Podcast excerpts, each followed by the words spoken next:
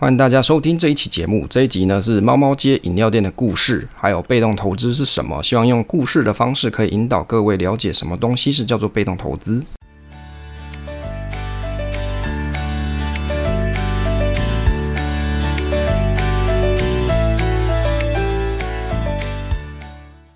我是威利，欢迎收听 Awesome Money，这里是我的投资理财频道，分享我喜欢的主题给大家参考，把我知道知识分享给你。喜欢我分享的内容的话，可以订阅这个频道。目目前呢，频道是在周五或是周六上传。那我的学习就是我的分享。现在时间是二零二一年的四月十五号下午的八点。今天我们的内容呢是 ETF 小白猫三。猫猫街饮料店的故事跟被动投资是什么？那首先开头闲聊的部分哦，这个今天中午吃饭的时候，在公司看到说有同事啊，就是因为现在疫情期间嘛，所以大家吃饭的时候都会有隔隔板嘛。那这同事就很有趣啊，我不认识他，但是我知道有这个人。那他就把这个手机啊放在这个隔板旁边，然后就是手机上面开着台积电，然后就是看着台积电一边吃着饭。我就想说，这个台积电是今天是法说会没有错啊，但是有必要开着台积电的这个报价，然后一边看着台积电一边吃饭吗？这个是不是很影响心情啊？这觉得现在是不是股市真的是有点热？就是大家已经疯狂到这个吃饭要配台积电了，就是搞不好你睡觉的时候也抱着台积电睡觉。当然，这个台积电啊，昨天有寄这个股息通知单啊，就感谢台积电赐我吃穿了。好，第二件事呢，就是 Clubhouse 最近好像退烧了。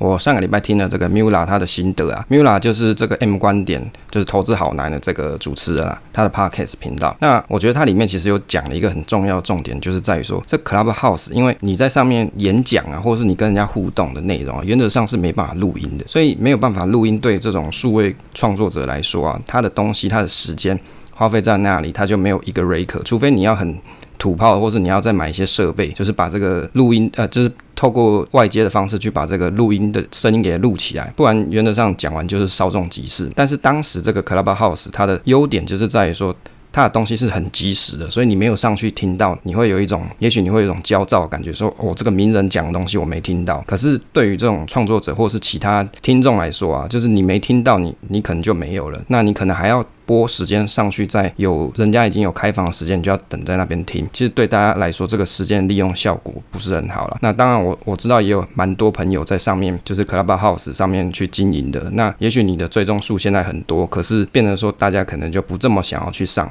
那再来就是，我发现也有蛮多类似的软体也出来了，像我们有上架这个 Mr. Box 这个软体啊，我不知道为什么它的缩写叫 MB3 啦，反正。这个软体我发现它也可以有开房的功能，那可能现在已经陆陆续续有越来越多可以类似这种语音开房的这种方式。当然，我蛮希望这种软体你在开发的时候，最好还是可以把就是录音的功能把它建进去啊，那也许会对数位创作者或是听众更加的友善一些啊。就是延续之前我们讨论的这个 Clubhouse 的话题。那今天 Q&A 的部分啊，会跟大家分享我们 Awesome Money Q1 的这个问卷调查。那也感谢这些填写的朋友，那会在这个单元地方跟大家做讨论。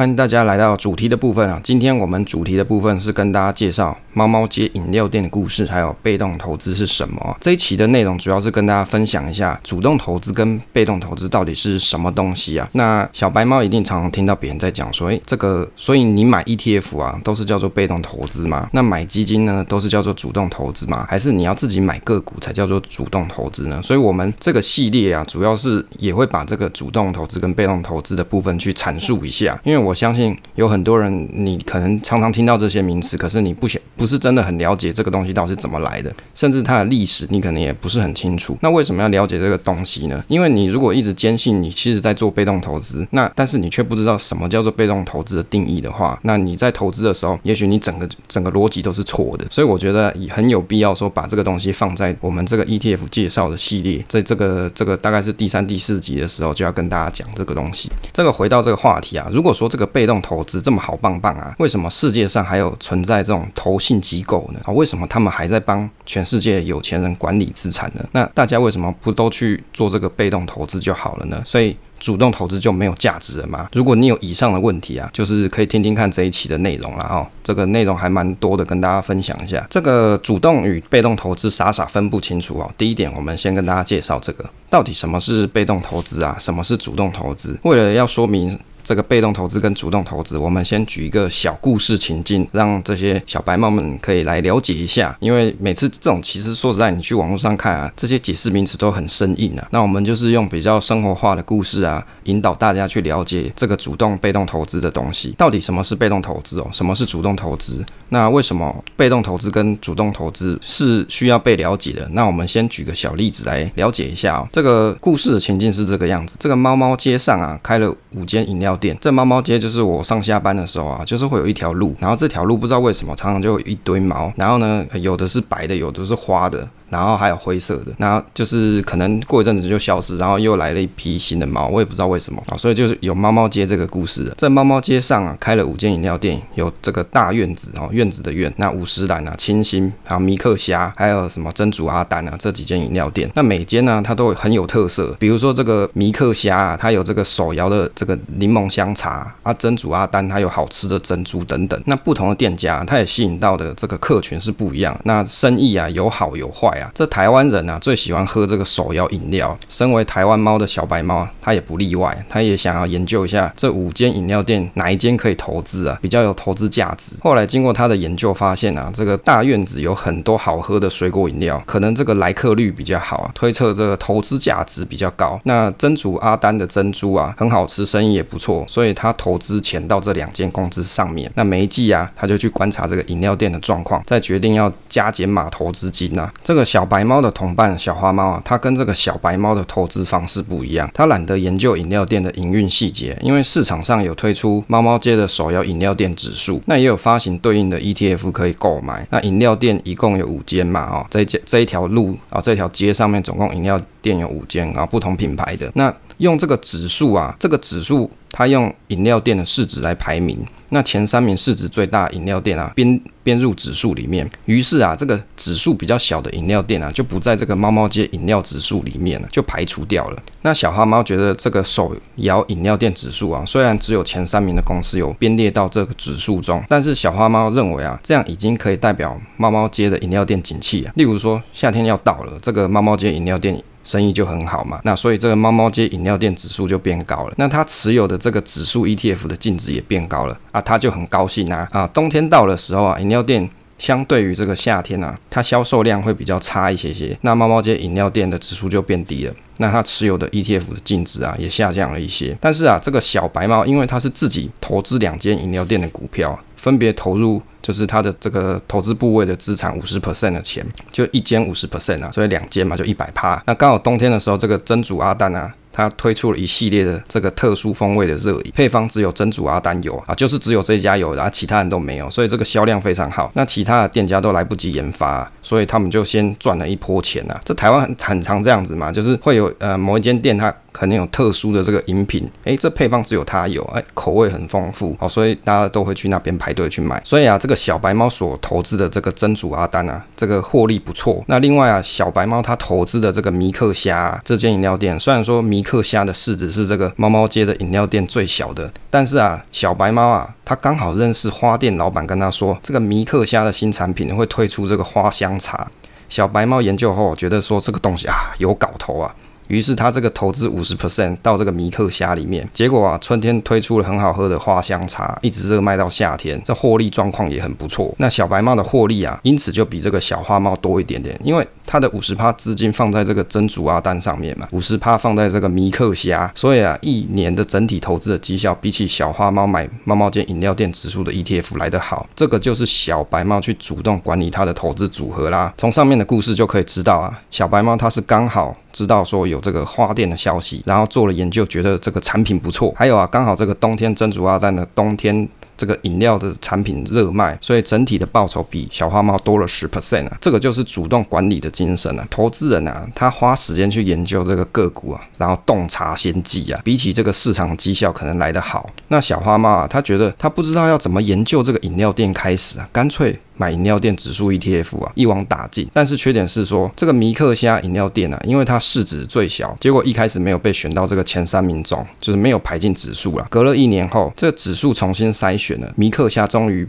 排进了前三名。但是这个时候，米克虾它的股票啊，这个价值价格也涨了很多啊。这个就是小花猫买入这个被动管理的投资组合。反观啊，这个清新哈，因为这个业绩变差，这饮料店市值排名排呃掉到排名第四，所以饮料店指数就把这个清新的股票出清了哦，因为它排到第四嘛，没在前三名嘛，照这个指数编列的规则，第四名就要把它排除哦，就把它股票全部卖掉，那改买进这个米克虾，这就是低卖高买，也就是指指数的一种奇妙特性。你就会发现说，这个时间点它是把这个啊、股股价比较高的把它编进来，哎，比较低就把它就就把它卖掉，这是一种奇妙特性。后来啊，进了投资市场小小白猫啊，它也开始哦，更正是投进了投资市场小黑猫，它也开始买了饮料店指数哦，然后每然后又又投入这个资金，结果这个指数又买进前三名的公司，那前三名公司的市值又变更高了，每个公司的股价也更高，这个越买越贵的事情啊，这种情况就发生了，这也是指数的一种奇妙特性。所以啊，听完上面这个小花猫、小白猫还有小黑猫的这个投资饮料的故事啊，我们看一下，这个台湾的证交所怎么去定义这个被动指数。其实啊，被动投资它完整的名称啊，应该叫做被动式管理投资策略。又称作这个指数化投资啊，主动式管理投资策略啊，它则是希望利用这个经经理人的分析，去用他们的这个高超的选股能力啊，为投资人去赚取超越市场的报酬。那被动管理啊，顾名思义就是相对于主动式管理这种策略啊，它是一种投资方式，目的是希望所管理的资产要可以去跟随某一个指数的表现，但是不要去追求超越那个指数的报酬。这个全球被动式管理投资策略的资产啊，目前都是大幅的成长。趋势啊，其中最受市场瞩目啊，是属于这种指数股票型基金的商品，就是成长比较快。那台湾市场这种被动管理投资策略啊，算是起步比较晚啊。台湾证证券交易所他们是在二零零三年的六月三十号推出了第一档台湾五十指数 ETF 上市。所以啊，所谓这种主动投资跟被动投资啊，它其实是一种投资策略。那被动投资是跟随某一个指数的表现，那指数投资策略则会是由经理人或是投资人自己去做选择标的，或是去。去决决定这个策略。接着我们看一下这个被动投资策略的发展历史。关于证交所啊这个研究文件啊讲这一段历史，我其实觉得蛮有趣的。虽然说看起来有一些难懂啦，那用简单的方式描述一下这个被动策略的发展历史。那也吸收一下这个证交所的研究报告。那当然我会尽量讲的简单一点。一九零零年的时候，这个法国的数学家路易斯啊，好，那因为他们名字都很长啊，我都把它简称一下啊，自己给他简称一下。他的这个投机理论的论文呢，他用几率来解释这个巴黎的金融市场，投资人很难。在影响价格变动事件发生前啊，他就去做好这个投资决策。例如说啊，某公司它可能周转不灵，那如果你可以预测到那个事情发生，那你就是神啊！更不用说一般人他想要去预测市场对某件事会产生什么事情啊，当然你就不可能预测这个股价。因此啊，除非有这个新的资讯出现，不然目前这个价格就已经反映了市场所有资讯，所以价格的下一步动是向啊。这个动向可能是上涨，也可能是下跌，两者发生的机会是均等的。哦。这一段证交所的的文件研究文件描述是这样啊，那我的心得是说，我知道明天股市怎么走，不是上涨就是下跌，不然就盘整，这个其实就是一个废话。这个说明的就是市场其实它是一种 random 的，是一种随机的啊，市场随机的特性。这个到了一九三三年啊，学者布鲁克啊，他在期刊中发表了一个文章去描述市场上的每笔交易价格的变动具有高度的随机性的倾向。那作者他还把这个商品的价格走势跟就是他可能用某一个城市去。跑一个随机乱数的这个价格走势图啊，他很无聊啊，不啊不能讲他无聊，他可能很有研究精神，他就把这两张图哦，一个是这个市场上的这个价格走势图，另外一个是他用程式去跑一个随机乱数的这个图表，那他就拿给这个芝加哥的交易所的交易员去判读啊，去问他说，哎。你每天不是都在看股票吗？这看得下下叫啊！我这两张图给你，你看一下这两个有什么不一样？那交易员就跟他说：“我也分不出来诶，我哪知道你这两张是什么鬼东西？”他也分不出来。结论啊，这个布鲁布鲁克啊，他的结论就是说，高度随机性的商品价格是无法用系统性去做有效的预测的哦。他做了这么多，只是跟你说，其实他也他也是想不到到底这个价格要怎么变。到了这个一九五三年呢、啊，英国的统计学家莫里斯他收集了将近一个世纪的伦敦股市啊，还有这个纽约棉花，还有芝加哥小麦价格，他试图要去找出让投资人获利的圣杯，有没有？一定很多人写城市交易嘛，你就会去想要去找出，比如说台股啊，这几十年来的历史价格，然后想办法去统整归纳哦，发生什么的时候，通常会有什么什么的这个可能性。想要去找出这个城市交易的圣杯啊。那他经过了很多的分析啊，去发现这种预测都宣告失败。他的结论是说，要预测金融商品的价格波动是不可能的。哦，就做了一样事情。到了一九六五年啊，有一个学者他叫保罗啦。哦，保罗他提出了。股价会波动，是因为双方啊买卖的双方对于商品的内涵价值有不同的评价，所以造成的。那这个是非常主观的。最后市场达成的这个股价，就是反映股票当时的内涵价值的一种均衡的结果啊。这种白话来讲啊，这个讲的很文绉绉啊，就可能写这个搞这个研究的学者，他也是写的很文绉绉。讲白话来讲，就是每个人心中对于同一种商品，它的定价是不一样的啦。就好像你去市场买一个白菜嘛，可能你妈妈去买的时候，你他觉得一把十块钱，可是老板觉得说不行啊，这个一把要卖二十。可能另外一个阿姨她过来买，她觉得你这个这个菜上面又丑丑的，卖二十块、十五块差不多啦，哦，不要拉倒哦。所以每个人对于商品的这种定价其实是不一样。那这个保罗啊，他就在讲说，其实市场上的这个股价啊，其实就是已经反映了。在市场上，所有人心里面预期的这个价格的结果，除非有新的讯息出现，不然这个市场价格就是最佳的结果。那这个结果它是一个随机的过程，这个就是效率市场假说的由来啊。同一年呢、有一个学者，哦，这个学者叫尤金啊，他的研究就告诉大家，最好的投资方式啊，并不是去找出最佳资产管理经纪人，哦，就是不是去找那个很厉害的操盘手啊，而是你直接投资代表整个具有代表整个市场的指数，因为如此投资人啊，至少可以获得和市场相同的报酬，而且啊，它还具有最佳的风险分散效果，因为所有的资讯呢，都会很快的反映在目前的股价中啊，这个就是市场效率假说啊，哦。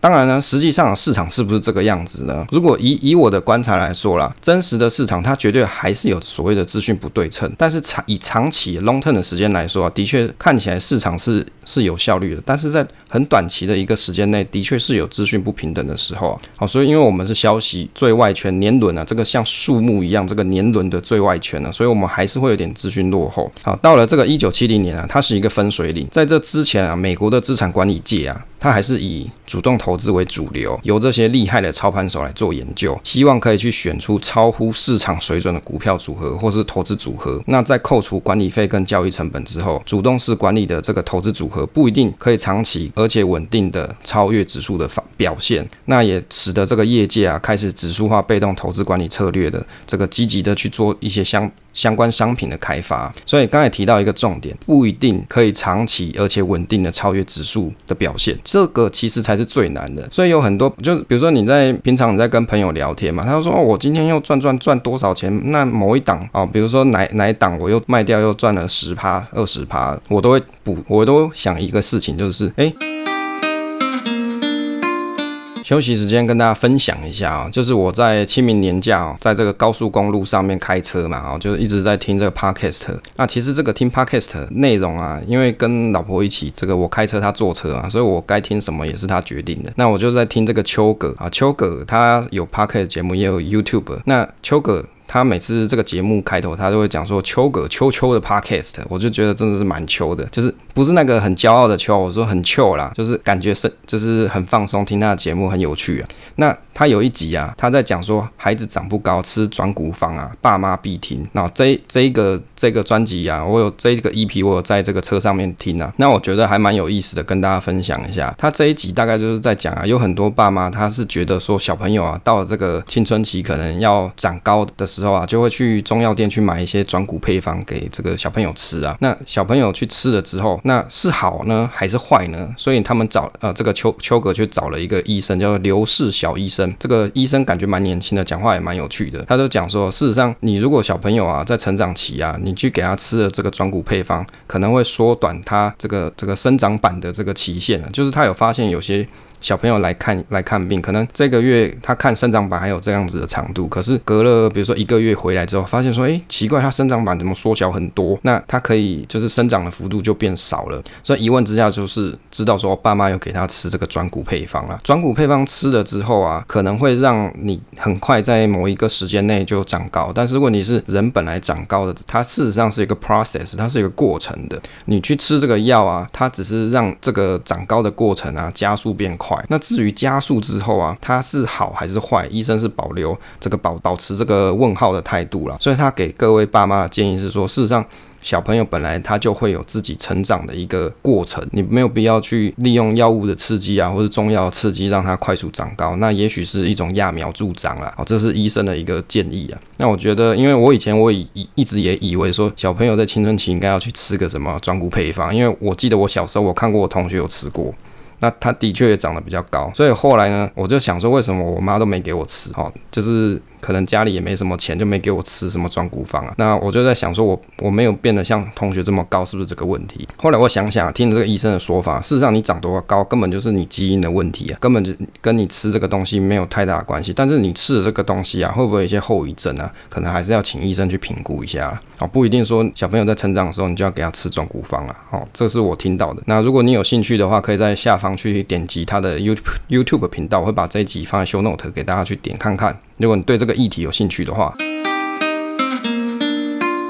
那你现在可以赚这个钱，你可以赚多久？你每一次你的同样的策略，你可以一直都赚下去吗？这个其实就是难点呐，哦，就是你到底你的投资策略，你到底要怎么可以长期的，哦，用相同的方法一直在稳赚不赔，哦，就是可以一直在赚到钱，这个其实才是最难的。那被动式管理策略，它的在国际上又被称作指数化投资策略，原因是因为在被动式管理的这个投资啊，原始的概念是要建构追随哦。代表市场的投资组合，哦，所以这里就是一个 key point 哦，就是它其实目标是要去追随，哦，就是你要去追踪可以足以代表这个市场的一个投资组合，哦，这个指数才是所谓的被动投资指这个这个方式啊，这种策略方式就是这样来的。那台湾的这个市场指数的过程哦，跟大家描述一下，历史悠久的指数啊。在台湾是叫做台湾证券交易所所发行的这个发行量加权股价指数啊，讲漏漏的，就是反正就是这个台湾股呃加权股价指数。但是这个指数啊，它是以市值作为加权的方式纳入指数的成分股啊，是在这个证券交易所它上市所挂牌的这些普通股。那又随后又去推出了一系列产业分类的这个。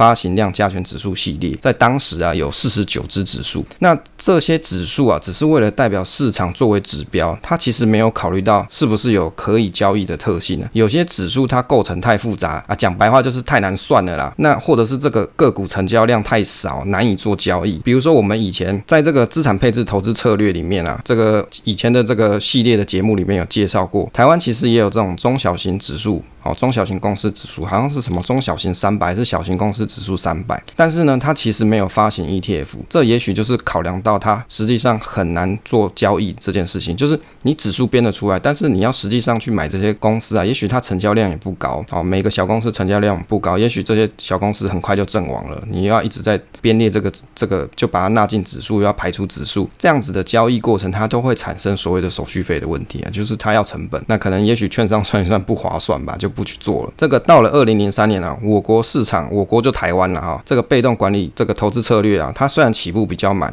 慢一点，但是它还是推出这个台湾五十指数上市，所以一直到现在有各种各样的指数开始发展。那那大家可能会想个问题啊，所以叫做指数这两个字的，通通都是被动投资嘛？其实不是。我们刚才有讲一个重点，跟大家复习一下，你这个指数必须要可以足以代表这个市场的投资组合，好，那它才叫做被动投资投资策略哦，就是它的历史由来是这样子的发展。那指数它有什么用途呢？哦，大概有几点。第一个就是它可以用指数去作为你建构你的投资组合策略的一个基础啦，哦，也就是你可以分布在不同的市场哦，你你可能像。比如说像绿角，他很喜欢把这个世界主要的几个区域嘛，分分别买各分四分之一这样子，那你就可以利用这种指数工具啊，这种 ETF 的工具去建构属于你自己的全世界的股票组合。哦，只是他的他喜欢每一个地方都买四分之一啊，比如说这个美国嘛。然后比如说新兴市场嘛，或者是其他的国家这样子分布各四分之一。那第二个是作为衡量主动式管理投资策略的一种表现的指标啦，就是现在市场上有很多主动式管理的这种 ETF 或者是基金，那你要怎么去衡量它的绩效到底好跟坏呢？你必须要一个 benchmark 嘛，你必须要有一个标准。哦，那这市场上这个指数它就是属于标准的一种。那目前市场上几乎所有的主动式管理投资的资产啊，他要去衡量它的表现优劣，都必须要去用这种市场指数来做这个评比啊，你才可以告诉人家说，哦，我有多厉害，我比这个哦大盘啊，比如台湾大盘零零五零，我比它厉害，比如说绩效多了五趴十趴这样子。第三个哦，作为不同资产类别的比较基础，就是意思说可以代表不同的族群或者市场指数，用来作为长期相关性的这个报酬率跟风险的比较，可以用来作为资产配置的衡量参考。这个讲的其实文绉绉，用白话来讲就是我可以利用。这种指数的方式啊，我可以拿来去算，比如说这这些产品的相关系数。举白话来说，我可以拿股票跟债券的 ETF 来去算相关性嘛。如果它们相关性质很高，就代表说我在比如说股票是呃，比如说我股票跟债券，我可以去计算。那如果说它的相关性太高了，那代表说我选的这两个东西不适合用来做资产配置平衡。哦，举例来说，你买新兴市场债，也许就跟这个股票市场。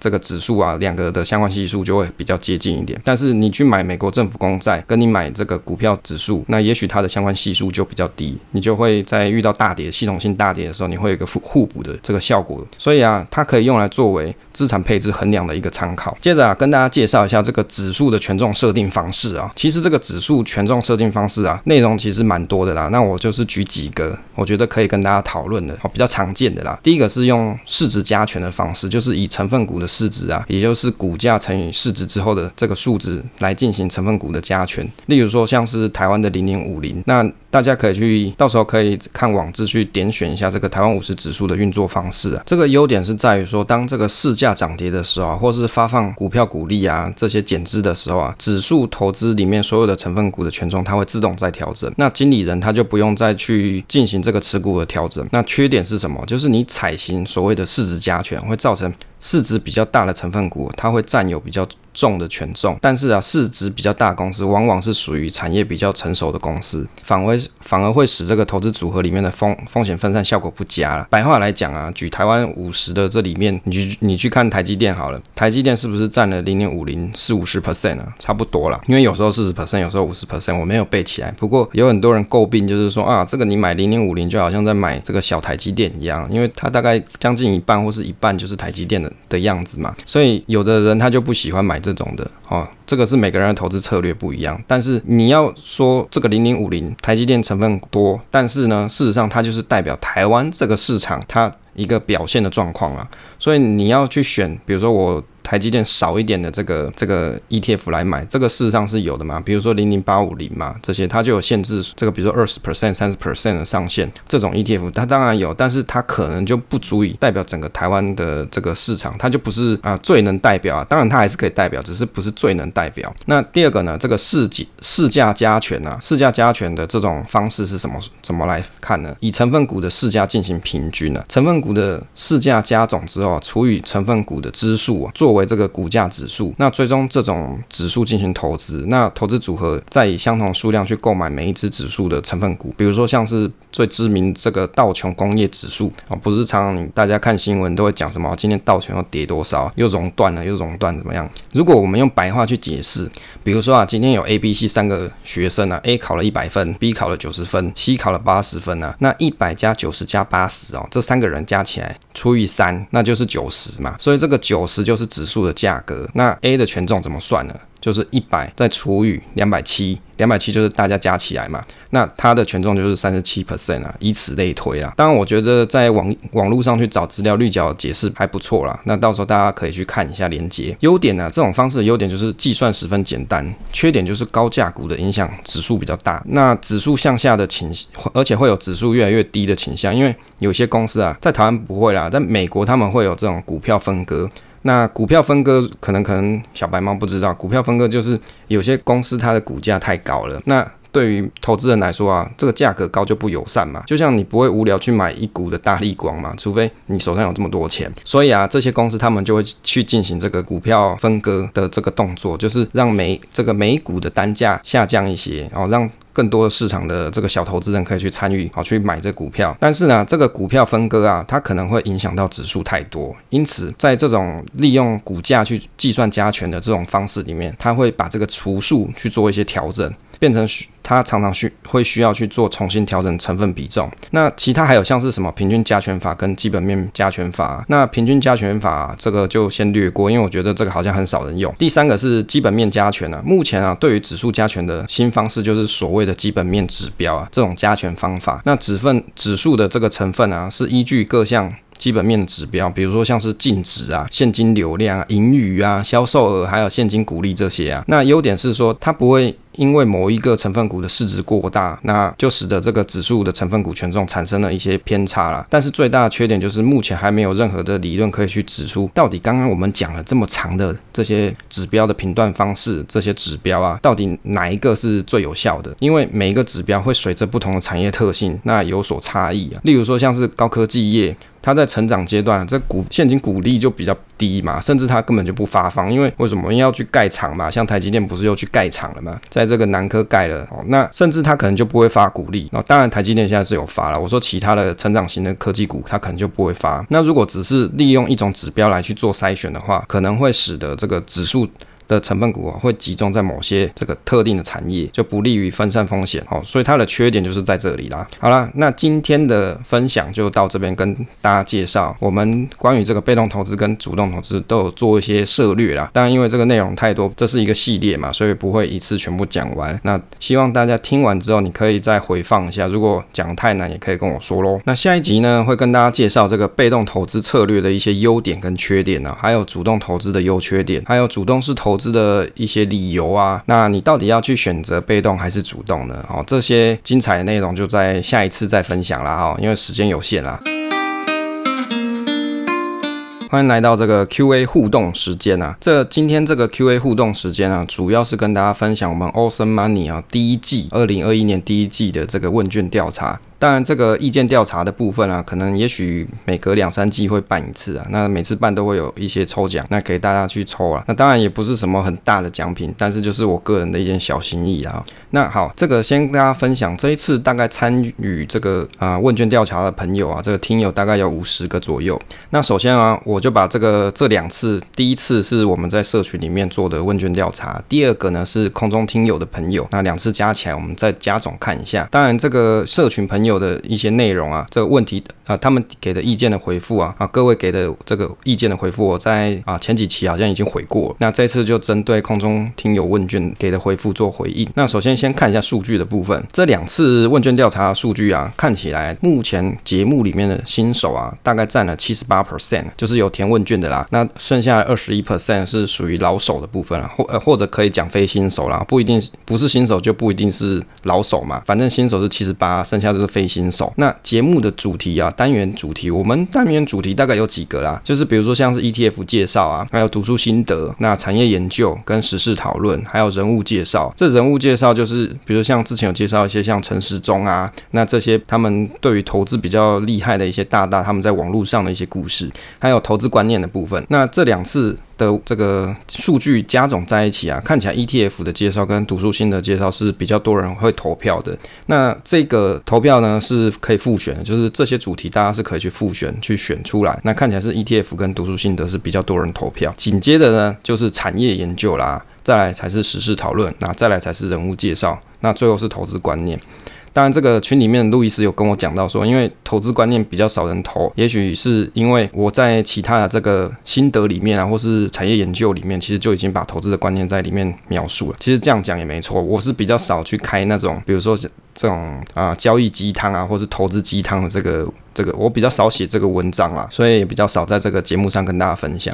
当然，这个 ETF 的介绍跟读书心得啊，我们在这一季还是会有的，只是因为我还在安排读书的时间，因为时间有限嘛，就是要要准备时间来把这这本书。那我现在有买了一本叫做《致富心态》的书啊，那还在念，那念完了会写一下心得，再跟大家分享。这个威力各平台啊，大家会追踪哪些啊？这一题也是复选啊。那看起来最多的还是大家还是主要是以 Podcast 的节目追踪最多。那再来就是我们的赖社群啦，那紧接着才是这个 FB 啊，跟这个我们的 PTT 上班族五六六的这个 FB 社群，那才再来才是 IG 跟 Blog 哦这些。这个线上听友会啊，是否会想要参加哦？这一题啊，应该我的诠释是可以啊、翻译成，比如说听友他们可能会想要听参啊听什么内容，就是听各位听友你们想要听的内容啊。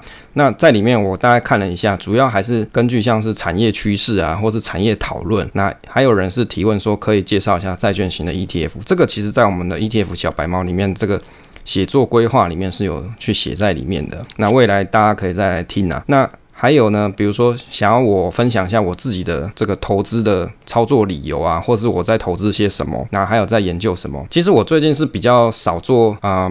大幅度的投资啊，那当然定期定额的投资就不外乎是像买 QQQ 嘛，就定期定额，还有零零六九二啊，还有这个零零六九六 B 啊，这些债券的部分，就是照着纪律跟组合嘛。什么叫纪律？就是你交给电脑程式，他自己去挂单去买，这个就是纪律啊。那他就是时间到就去买，也不会跟我去吵说哦，哎，这个主人现在这个股价很高，哎，我是不是不要订购？电脑不会跟我讲这个嘛，所以它就是一个纪律，我就设定下去，钱放好了，他就去买嘛，这就是一个投资纪律。那其他我们观察什么？其实我最近还有观察比特币的走势啊。那昨天有发了一篇文章在我的方格子里面，大家可以去看啊，就不用钱的，就是在讲这个比特币六六万三。那我有写了一些我从三万点开始看的一些心得跟记录。那如果你有兴趣的朋友啊，我再把这个。链接放在下面，大家可以去点击。那另外呢，还有一些朋友是希望可以去分享一些，比如说像是退休理财啊，或者是美股的一些资产配置的方式。那还有一些投资注意事项。那这些内容的话，会在我们的节目里面啊，就是逐步的加入，好，慢慢的把它加进来。那当然，如果有线上听听友会的话，或者是实体听友会的话，我再准备相关的内容跟大家分享。那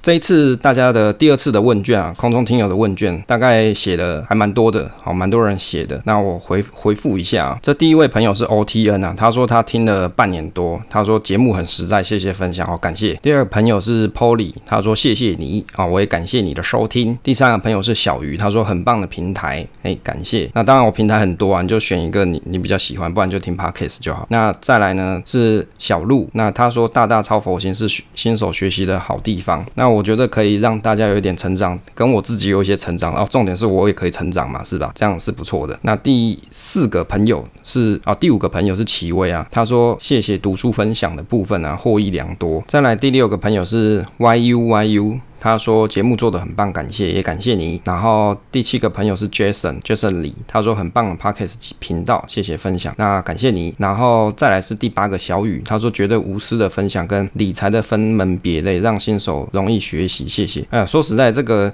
理财入手啊，分门别类这件事情啊，我必须要讲一下。我总觉得啊，有有些东西就是你看别人可能对于这个投资入门啊，我不要讲说投资这件事情好了。我的个性就是，我看到别人他可能曾经在做跟我一样的事情，可是他却不得其门而入，我会觉得蛮难过的。所以我觉得整理一下给大家比较好入门啊，这是蛮好的一件事情。那再来第九个朋友是这个纯股白马，他说威力大的内容不错，我也是纯股族，然后爱好者跟实践者，也希望可以达到自动化投资，透过被动收入啊大过这个资产核心。然后扩大资产核心，这蛮好的啊。反正啊、生活就是这样。你如果你的投资部位可以持续不断的累积长大，对你自己生活来说也会比较心安一些啦。那第十个朋友是 Bill myself 哦，他说加油，哎，加油，好。然后第十一个是这个 L E X Y，我不知道怎么念，Lacy 吗？他说非常棒节目，会继续支持，感谢你。然后第十二个朋友是 Roy 啊、呃、，Roy 他说感谢你的热心分享，好、哦，谢谢你，也可以长期抽收听啊。那第十三个朋友是 Mr H，他说他目前还没想到要说什么，感谢啊，没关系，以后可以在我们的 Apple Podcast 留言啊，或者在群里面留言也可以啦啊，因为我不知道你有没有参加我的这个节目群嘛，那你也可以在 Apple Podcast 上留言。那第十四个朋友是驴子，他说提继续提供好节目啊，就是我有编一个系列啦，反正。就大家可以再持续收听。第十五个朋友是 F I F I，应该是念菲菲吧。他说感谢威力大的详细分享。那其实我觉得详细分享不是重点，重点是讲了你可以听得懂，那样才是成功啊。如果我讲的东西听不懂，那就是无效沟通了。那如果你发现有这样的事情，你可以再跟我说。好，那以上就是我们这一次问卷调查各位的这个回复。那那感谢各位可以填写这些东西。那谢谢大家持续以来的收听。结尾推广的部分哦，今天要跟大家介绍一个 Podcast 节目，它叫做《还敢搞事》啊。这个它的主持人叫做泰雷蒙啊，还有老五。那还敢搞事，这个是一个聊时事的休闲节目啊。虽然说是聊时事，但是它的内容不设限，畅所欲言，那绝对给你最主观不理性的分析。欢迎大家跟他们一起来搞事。那希望他们的无厘头的笑声可以温暖到大家。那我有去听了一下，我比较有兴趣的是 EP 二十五，是老五当兵去拉。哦，这一集啊，因为他就在讲说老五天兵日记嘛。那我看了，因为我以前有当过兵嘛，所以我看了，就是我应该说我去听了他的节目内容，我觉得会比较有共感，所以我就点了这一集听。那就听到他们在讲说，我现在年轻人四个月的兵啊，就是还是有一些天兵啊这些故事，还蛮有趣的。那如果你你也想要回忆一下你当年当兵的这个状况的话，可以去听一下这一集啊，这个 EP 二十五老五当兵去啦。那当然，现在年轻人四个月兵啊啊，的确是比我以前短了不少啦。那当然，我不知道这样是不是可以学到东西，但是在军中还是有蛮多一些血泪故事嘛，或是莫名其妙被骂啊之类的。那听了他这一集，我是蛮有共感的。那欢迎大家可以来听一下喽。好啦，今天跟大家分享的内容啊，就是以上这些啦。请大家可以在我们 Apple Podcast 去做，就是五星评价跟推个新嘛哦。那感谢大家一直以来的收听，那谢谢大家收听这一期节目。那如果你有听不懂的，你可以再来问我啦。哈。那希望对大家都有一些帮助。那请订阅支持这个频道跟留言。那分享总是单纯快乐，期待下次再见。